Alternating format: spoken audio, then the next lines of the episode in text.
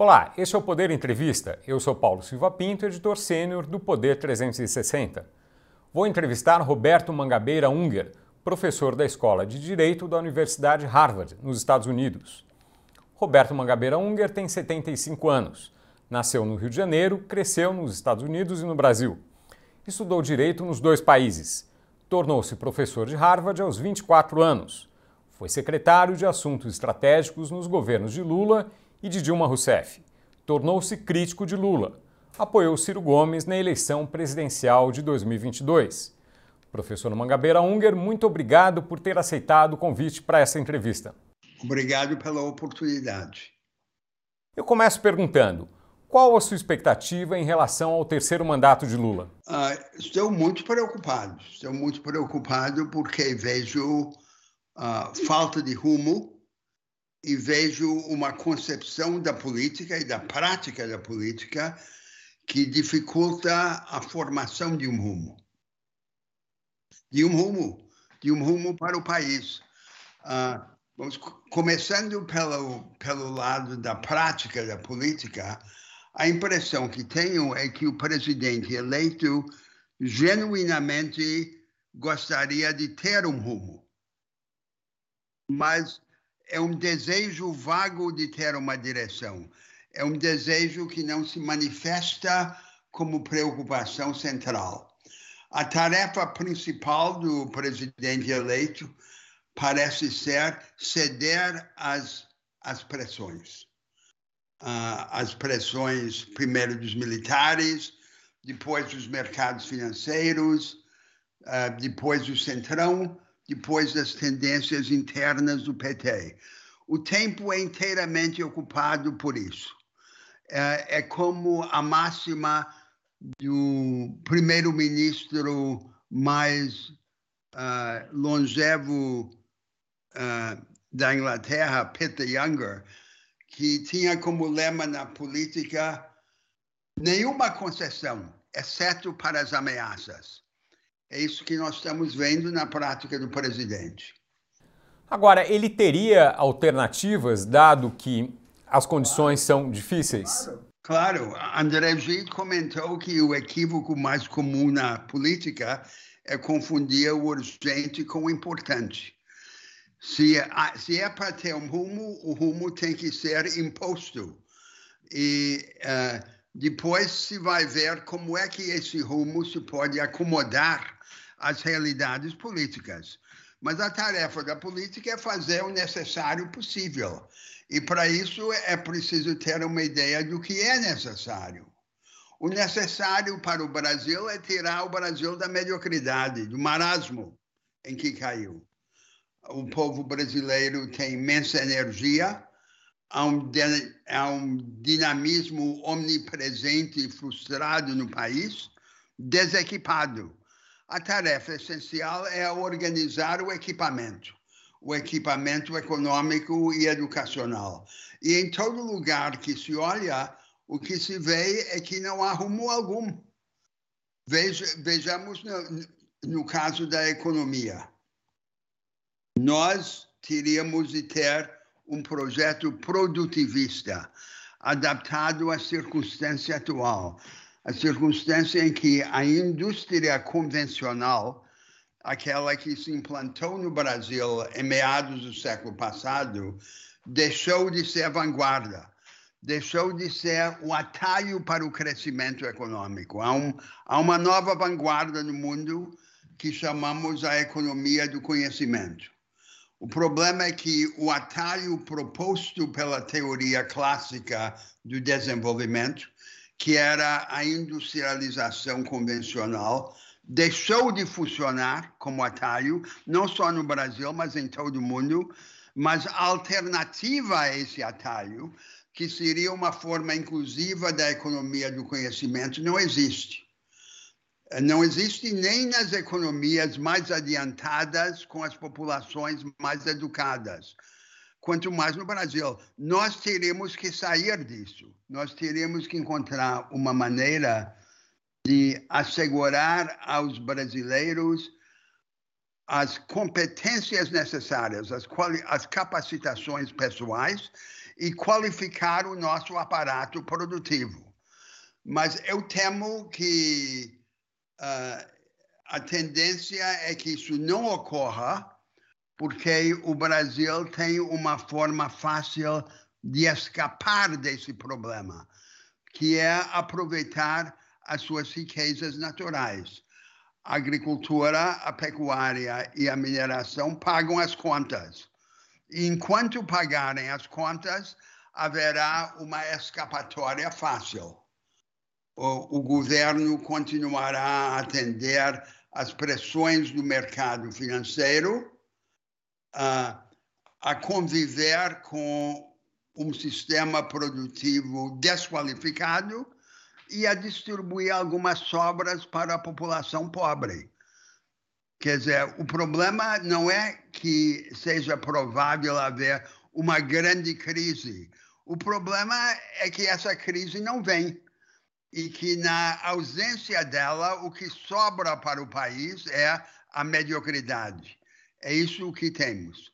Professor Mangabeira Unger, sobre esse ponto da, do risco da mediocridade, o senhor gravou um vídeo no início de 2019, no qual alertava que o maior risco para o Brasil era não o autoritarismo uh, do Bolsonaro, mas justa, exatamente a mediocridade.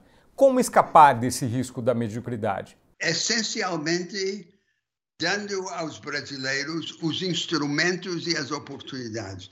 Em primeiro lugar, qualificando o nosso aparato produtivo. E, em segundo lugar, qualificando os próprios brasileiros por uma forma de educação analítica e capacitadora. Mas em todo lugar, em todos os setores, o que nós vemos é o abandono dessas ambições. Elas não são levadas a sério. Vamos começar pelos temas não econômicos. Então, por exemplo, os militares. Então, estamos regredindo a uma concepção primitiva da tarefa do ministro da Defesa e da pasta da Defesa. Não é aplacar os militares, é defender o Brasil. No, a, a, a tarefa da defesa está desenhada na Estratégia Nacional de Defesa de, 2000, de, de, de 2008, que ainda vive como lei no país.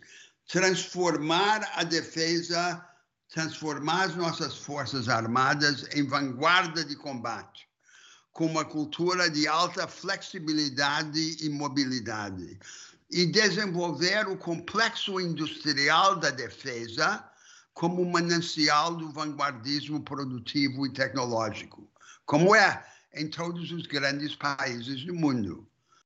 Uh, na educação, o que nós vemos é uma um confinamento da agenda educacional a uma concepção empresarial, uh, com a grande influência de um empresário bem intencionado, o Jorge Paulo Lemann, que tem um paradigma empreendedor, e uma série de quadros que estão a serviço dessa agenda empreendedora, convivendo com o, o democratismo uh, e o assembleísmo e o sindicalismo dos professores que usam as ideias de Paulo Freire. Em vez de termos uma concepção analítica e capacitadora da educação, como foi a época anterior preconizada por Anísio Teixeira. E no setor crucial da economia, da produção, o que nós vemos é um um conjunto de opções que revelam a confusão. Então, ah, uma preliminar para uma estratégia produtivista no Brasil é subordinar os interesses financeiros à agenda produtiva. Nós temos o oposto. Ah, vocês sabem que o, uh, nós sofremos do mal do colonialismo mental. E a nossa, o nosso hábito, o nosso costume é copiar as nossas instituições e as nossas ideias dos países de referência. Mas no setor específico da política econômica, em vez de copiar, nós estamos inovando. O Brasil é heresia. Como é que um país em que, em que a relação entre dívida e PIB é convencional, é média. Há muitos países que têm uma relação pior dívida e PIB, e muitos países que têm uma inflação muito maior do que o Brasil. Por que é que o Brasil é o campeão mundial na política de juro alto? Uh, por que, que nós temos um juro real agora de algo como 8%, que nenhum país no mundo tem? Por que, que onde está o colonialismo mental quando precisamos dele? Justamente no setor em que seria necessário criar as condições mínimas preliminares para uma política produtiva, não fazemos isso. E permitimos que o juro seja maior do que a taxa média de retorno aos negócios, o que por si só já inviabiliza qualquer estratégia produtiva no Brasil. Teríamos, aí se vê o grande mal que representa a, a ideia da independência ou mesmo da autonomia do Banco Central. Nós colocamos no Banco Central um quadro do mercado financeiro que promove essa política. Permitimos uma contradição entre uma política monetária contracionista e uma política fiscal expansiva, o que é absurdo.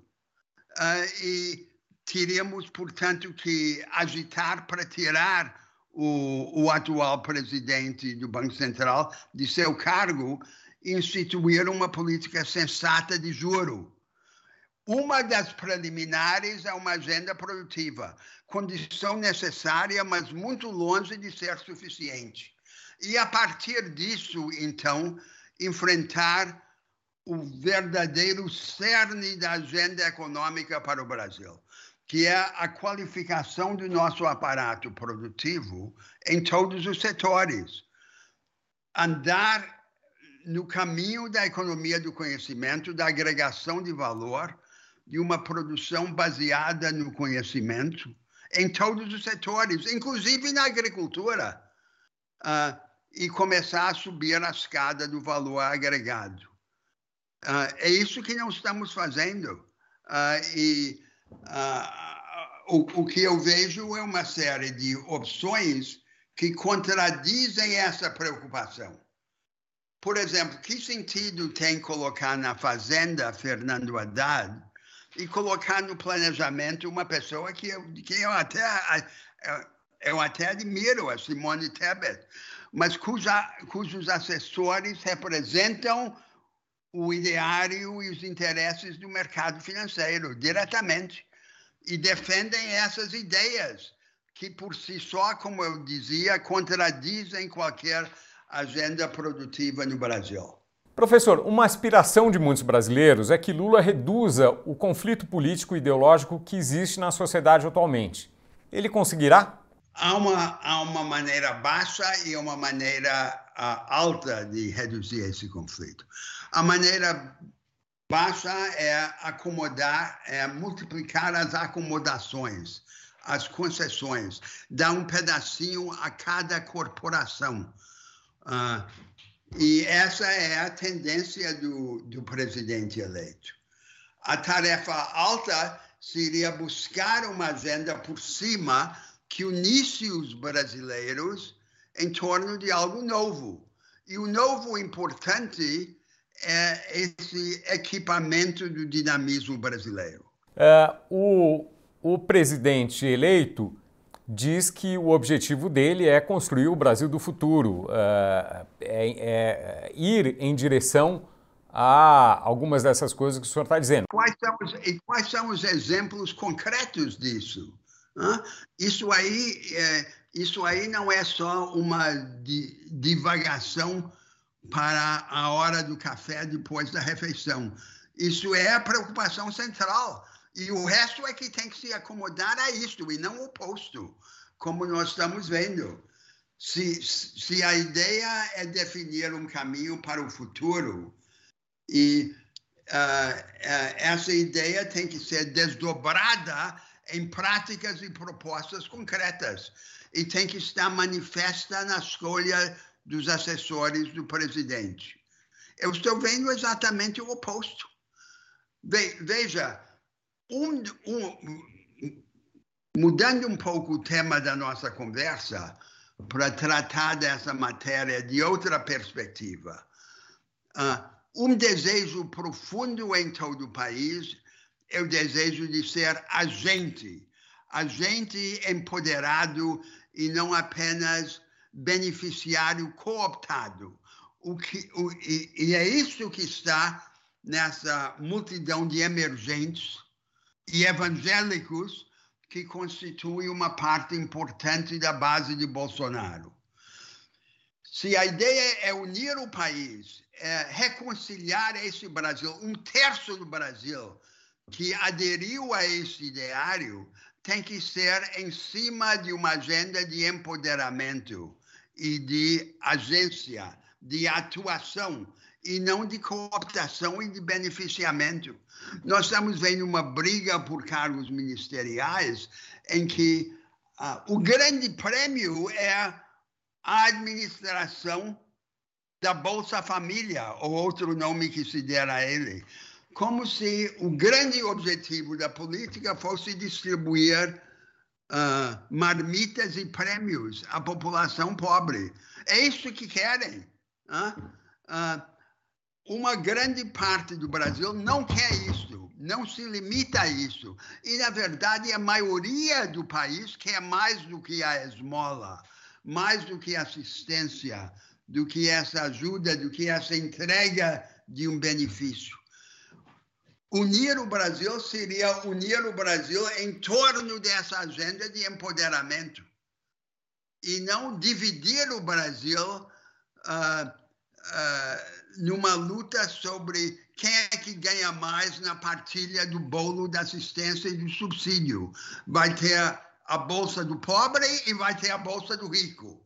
A bolsa do rico é o crédito subsidiado, uh, é a ajuda que o Estado dá a, a, àqueles que estão bem relacionados com as políticas e os partidos, e é, sobretudo, a política do juro alto agora baseada no Banco Central. Essa é a Bolsa do Rico. E depois tem a Bolsa do Pobre. E o Brasil nessa história? Vai para o brejo.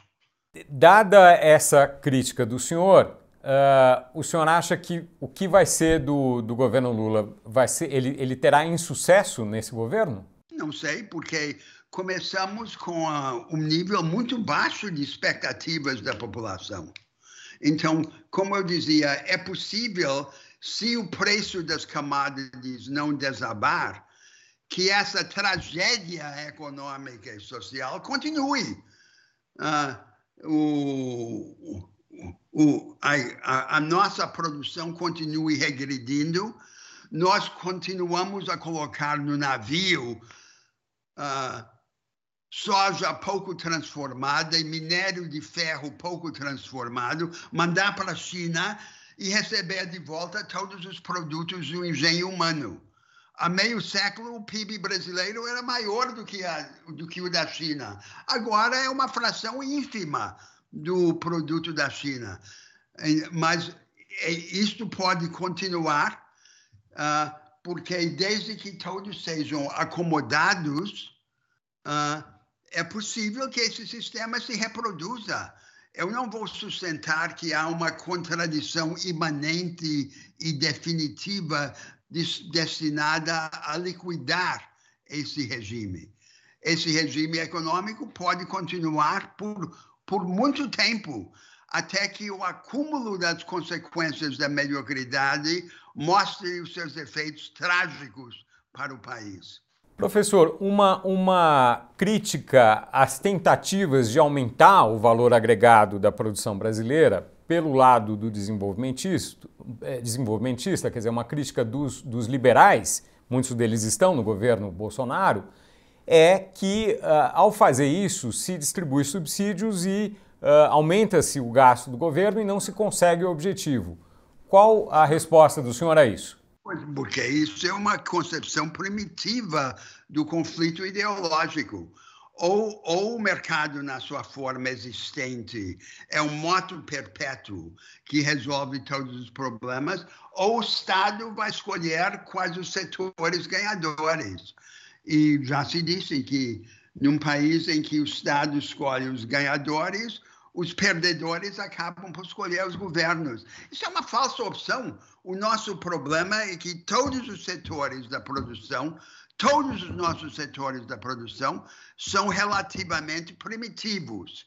Felizmente, nós temos um setor, o setor agropecuário, e nós poderíamos ampliar e dizer também o mineral, que é competitivo em escala mundial só pela grande vantagem natural da natureza, esse prêmio que a natureza nos deu, e a, que nós não acrescentamos pela inteligência. A inteligência foi a base disso. A Embrapa abriu o cerrado brasileiro para a agricultura e virou um dos dínamos agrícolas do mundo. Há 50 anos era considerado imprestável para a agricultura. Isso é inteligência, não é natureza.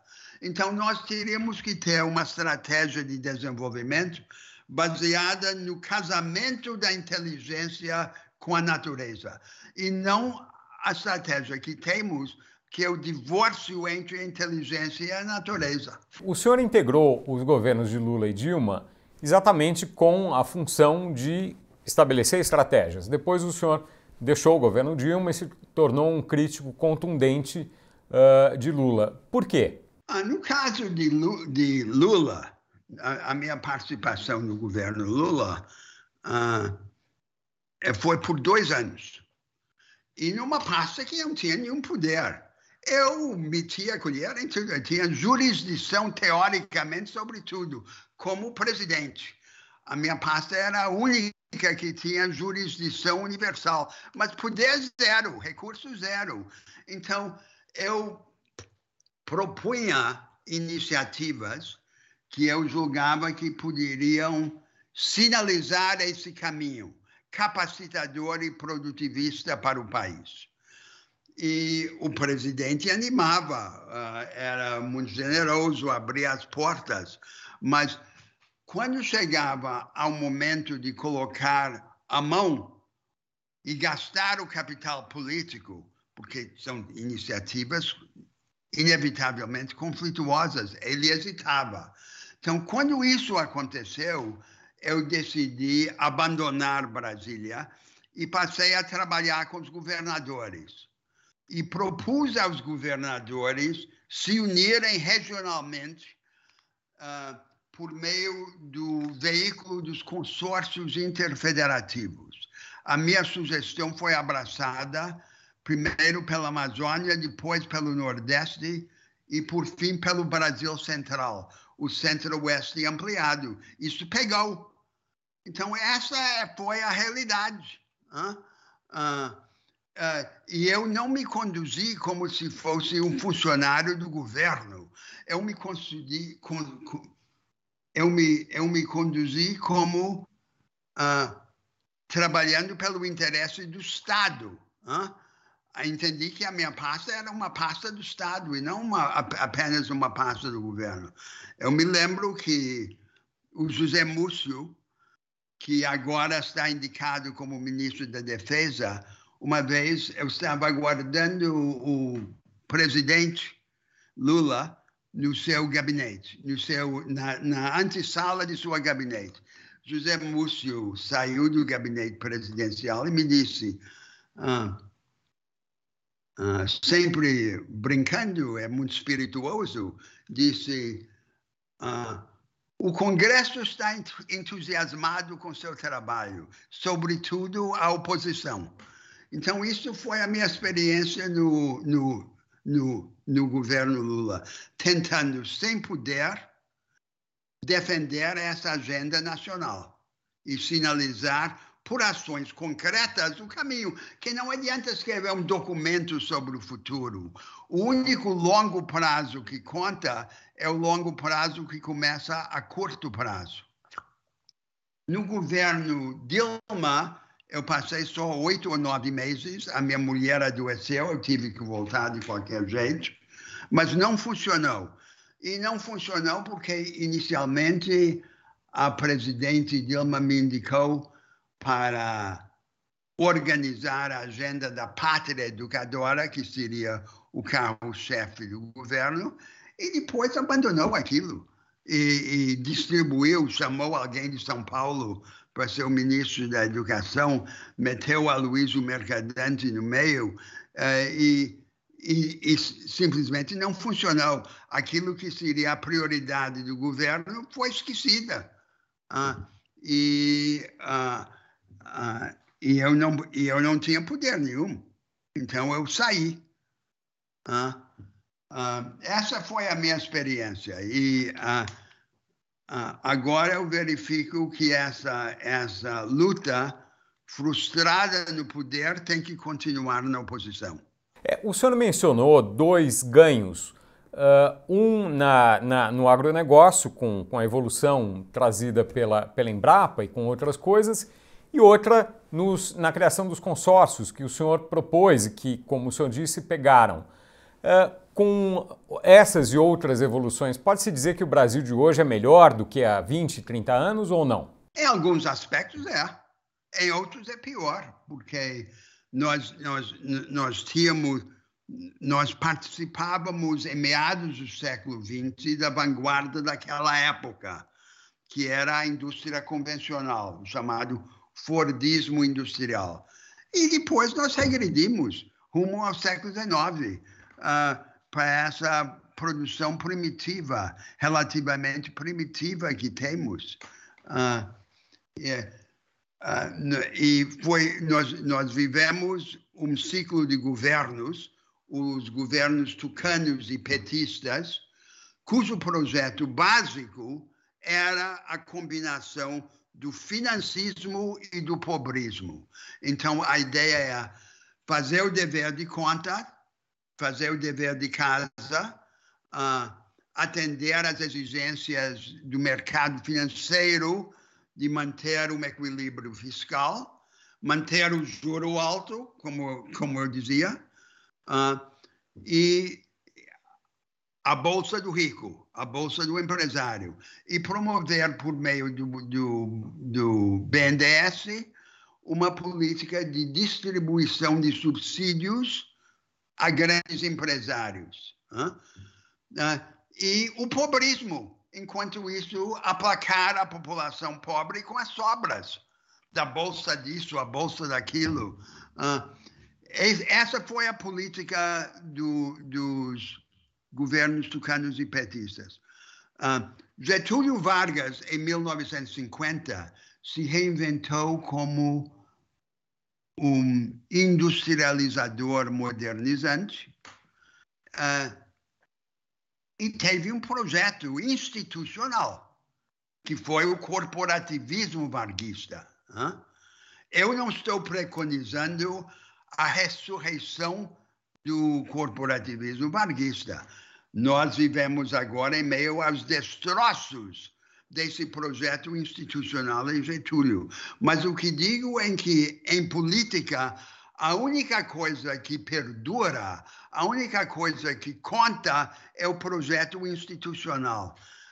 A distribuição de recursos, os benefícios, são como as ondas do mar que vêm e voltam, não tem nenhum efeito duradouro.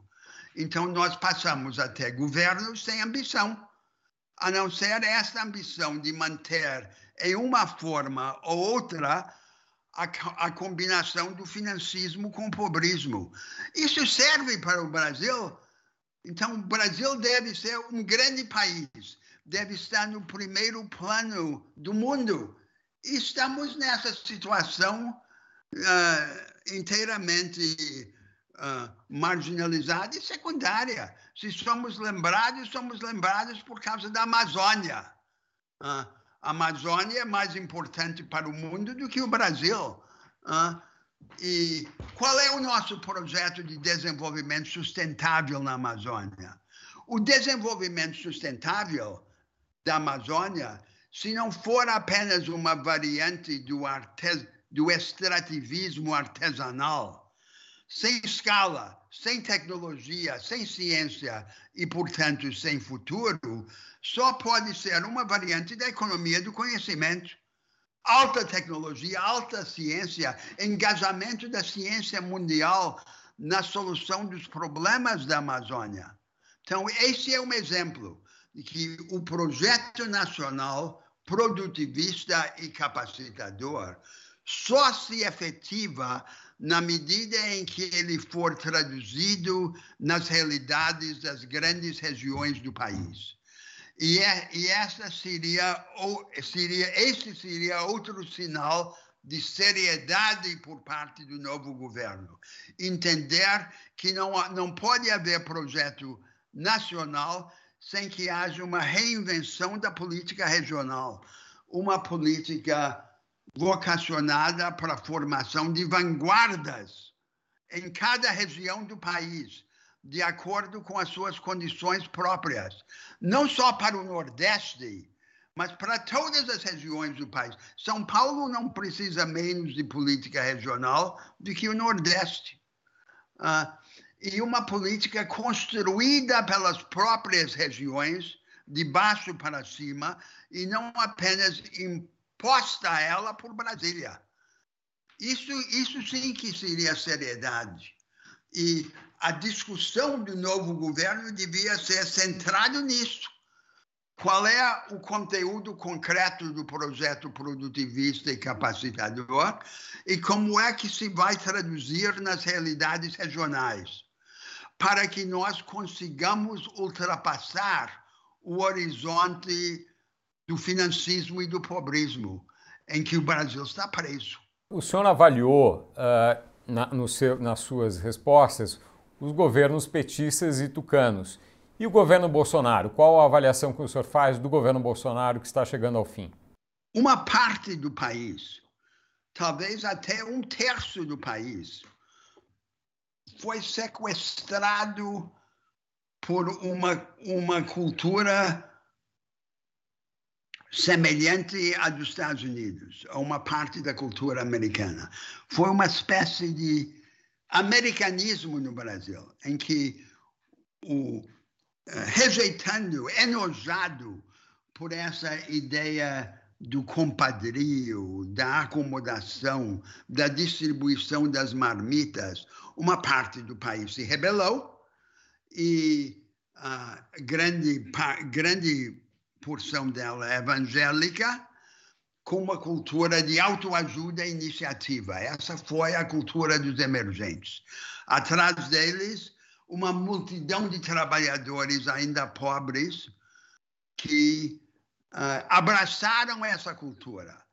Uh, e isso é uma, com os olhos vidrados na vanguarda dos emergentes. Uh, e com, com o ideário protestante, baseado no empoderamento, na responsabilidade pessoal. Uh, o Bolsonaro aproveitou isso uh, e aproveitou novamente o sentido baixo, quer dizer, uh, na política econômica dele, não fez nada para atender aos interesses dessa gente. Não tentou compreender o que, que significaria a construção de um capitalismo popular, um capitalismo para a pequena burguesia empreendedora, um capitalismo que, por exemplo, impusesse o capitalismo aos capitalistas, a concorrência, porque tem um mercado, um pseudo-mercado baseado em subsídios e juro alto, e não mercado baseado no experimentalismo e na concorrência. Não fez isso, em vez disso, entregou a economia a um representante do mercado financeiro. E combinou esse financismo residual com as guerras culturais. O que é a guerra cultural que ele uh, beneficiou? É a inversão da política identitária da falsa esquerda americana que temos no Brasil. a política identitária virada de ponta para baixo.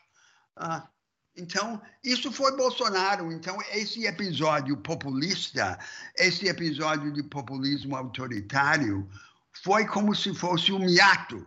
Um aventureiro político se aproveita da rejeição do sistema pelo, pelo, por uma parte grande do país, a parte que embarcou nesse sequestro americano, e em vez de fecundar essa heresia, uh, aproveita. Uh, e aproveita no sentido que não produz nenhuma transformação, não deixa nenhum legado para o país. É isso que nós tivemos. E agora chegamos a isso. Então, é como se fosse happy days are here again, os dias felizes voltaram. Vamos voltar ao sistema de antes, o financismo e o pobrismo, com o dinheiro a rodo, com os políticos pensando que a tarefa mais importante é administrar a distribuição da Bolsa Família. Onde é que isso vai levar o país?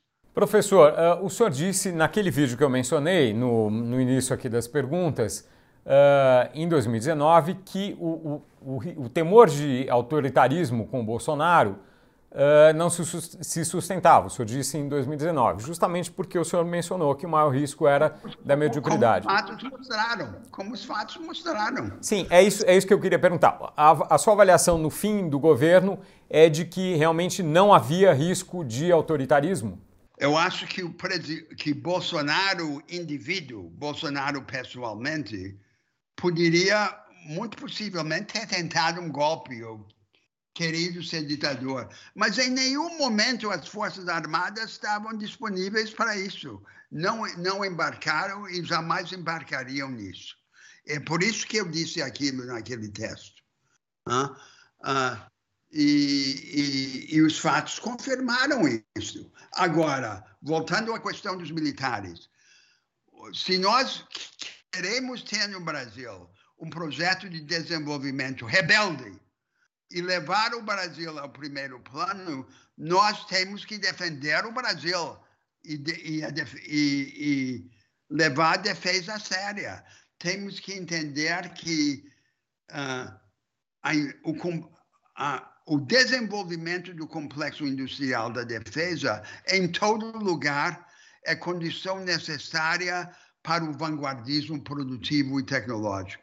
É ali que se acalentam as inovações produtivas e tecnológicas mais radicais.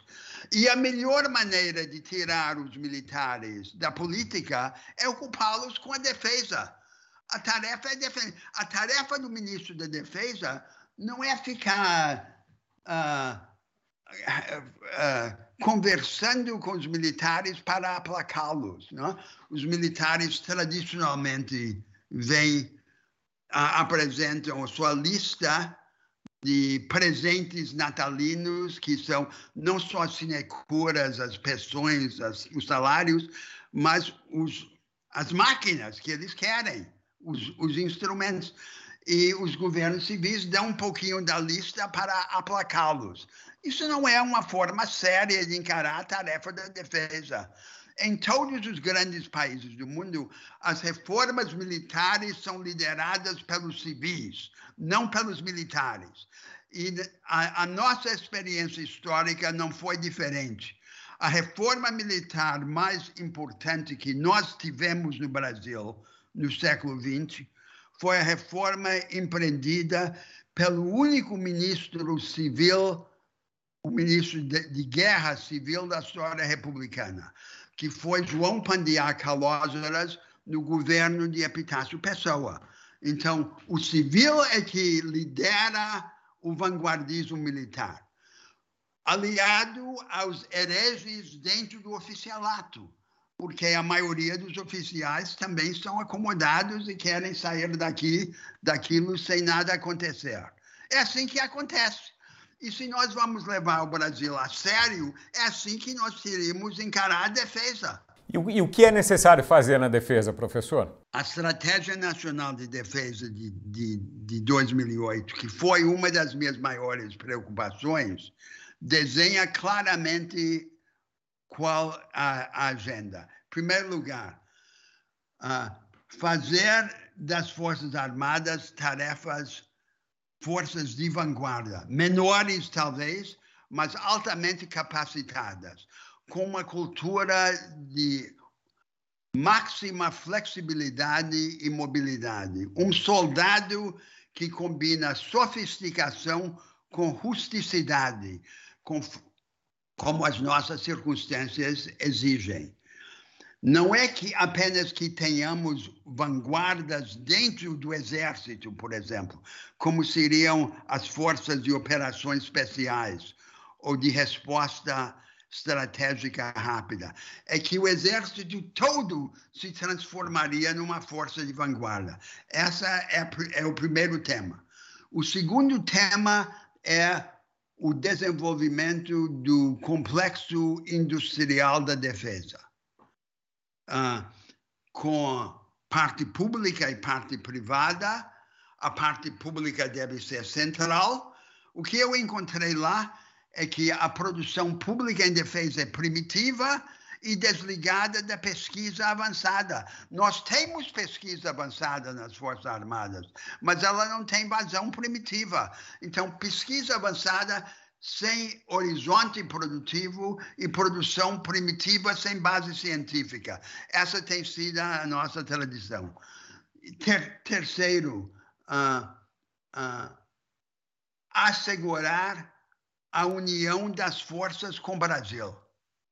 Eu lutei contra a ideia de uma força profissional mercenária, como muitos dos países mais ricos hoje têm, soldados profissionais. Nós temos que ter quadros profissionais, mas as Forças Armadas do Brasil nunca devem ser uma parte do país paga pelas outras para defendê-las devem ser a própria nação em armas. Senão, num país tão desigual como o Brasil, vamos ter uma força de pobres para fazer as guerras dos ricos. E eu não quero isso. Eu quero a identificação das forças com o Brasil. E ali se desenha algo que seria revolucionário no Brasil, que é todos os jovens isentos do serviço militar obrigatório, porque nós não precisamos deles para o serviço militar, ficariam sujeitos a um serviço civil obrigatório, de preferência a ser exercido de acordo com a sua orientação profissional numa outra região do país. Então, por exemplo, a juventude do centro-oeste, do, do, do, do, sudeste, trabalhar na Amazônia. Uh, e aí vamos construir o Brasil, vamos engajar a juventude brasileira na construção e na descoberta do Brasil. É assim que se faz a união nacional. O senhor me perguntou antes como unir o país dividido. Unir na dinâmica, na ação, pela ação, pelo horizonte, pela construção.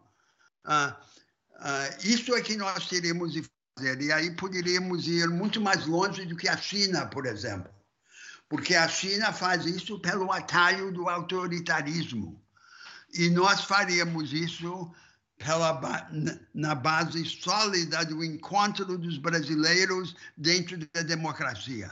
Professor, muitas dessas ideias, dessas propostas que o senhor tá, uh, está mencionando, são compartilhadas pelo, uh, pelo uh, candidato, que foi candidato a presidente Ciro Gomes, foi candidato em quatro eleições, eh, com quem o senhor tem, tem grande afinidade, apoiou em várias, em várias eleições. Uh, o, só que o Ciro Gomes, na eleição de 2022, teve só um quarto dos votos que ele teve na eleição anterior de 2018. O que deu errado? Não, é, é o sistema de dois turnos, em que, que é fatal para, para os, os terceiros e quartos. Né? Ou você sobe ou você desce. Se você não. A objeção básica que grande parte dos eleitores tinha sido é que ele era inviável e não iam desperdiçar seu voto. Ah, é, mas ele persistiu, ah, deu uma demonstração de desassombro cívico e ah, só merece a minha admiração por isso. Uh, e nós temos que encontrar o caminho, porque isso que está aí, essa política de uma parte do bolo para cada um, isso é o que não presta para o Brasil.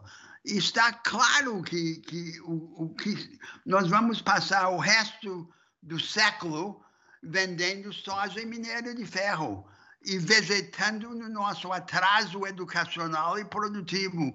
Como é que os brasileiros podem se reconciliar a esse futuro? Isso exige rebeldia, exige rejeição. O senhor mencionou uh, o sistema eleitoral de dois turnos como um problema que teria levado Ciro Gomes a ter menos votos em 2022 do que em 2018. O que seria melhor? Um sistema eleitoral em um turno só ou que outra modificação? Não, não, não, não. Nós temos que mudar as nossas instituições políticas e não só as nossas instituições econômicas. Na economia, temos que refundar a economia de mercado. Problema não é a economia de mercado, é uma outra economia de mercado que nós fizemos, que nós precisamos, como os Estados Unidos fizeram no início do século XIX os, os, dois setores cruciais da economia americana naquela época eram a agricultura e as finanças. Os americanos reinventaram. Eles organizaram uma agricultura de padrão familiar, com atributos empresariais, nunca tinha existido no mundo, distribuíram as terras, organizaram parcerias entre os governos e os produtores familiares, e entre os produtores fomentaram o que no vocabulário contemporâneo nós chamaríamos a concorrência cooperativa. Eles concorriam uns com os outros e, ao mesmo tempo, faziam um mutirão de recursos para ganhar a economia de escala. Nas finanças, na presidência de Andrew Jackson, uh, aboliram o Banco Nacional, o Banco dos Estados Unidos.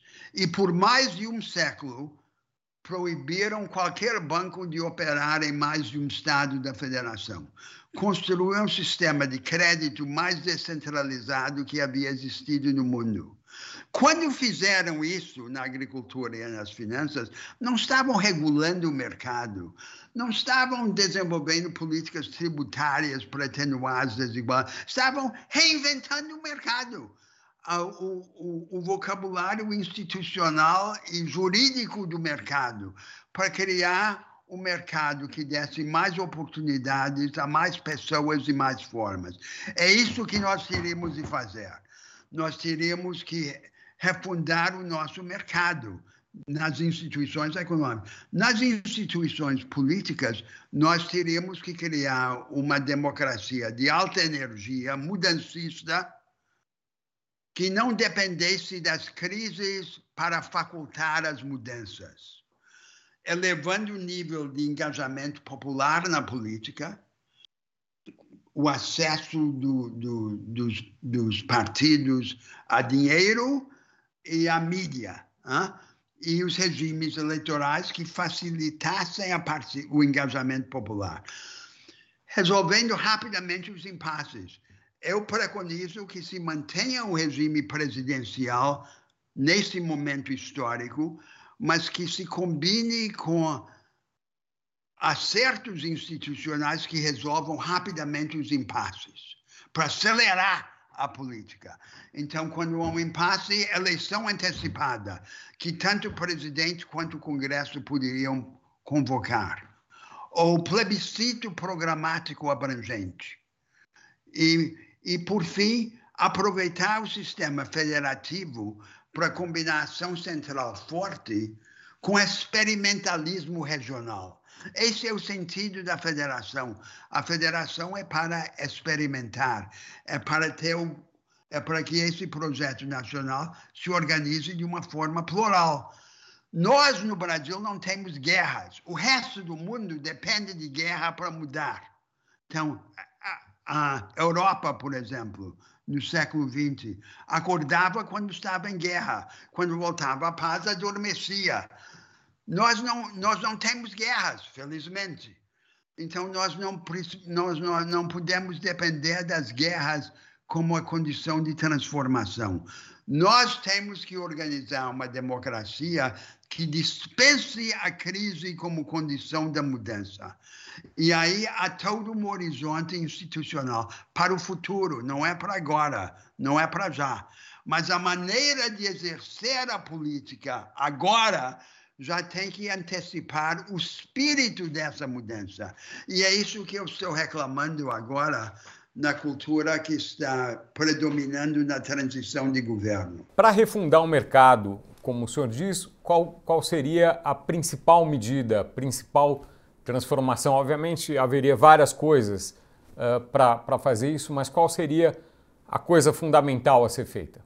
A coisa fundamental a ser feita é, é num, num primeiro momento, é abrir em favor dos pequenos produtores e empreendedores, desse empreendedorismo que se difunde no Brasil, o acesso às práticas avançadas às, uh, e aos recursos e oportunidades da produção.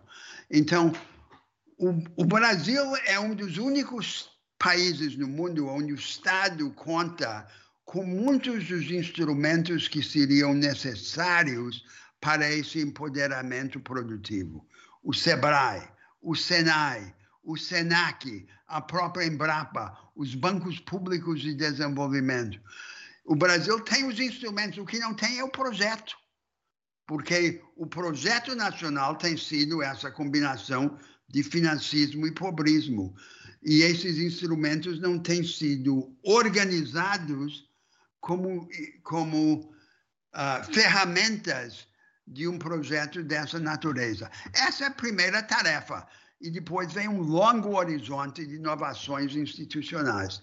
Em vez de servir aos graúdos, a um pequeno número de grandes empresários, aos campeões nacionais, servir à multidão empreendedora que, por falta de opções, está empurrada para trás para um primitivismo produtivo e educacional.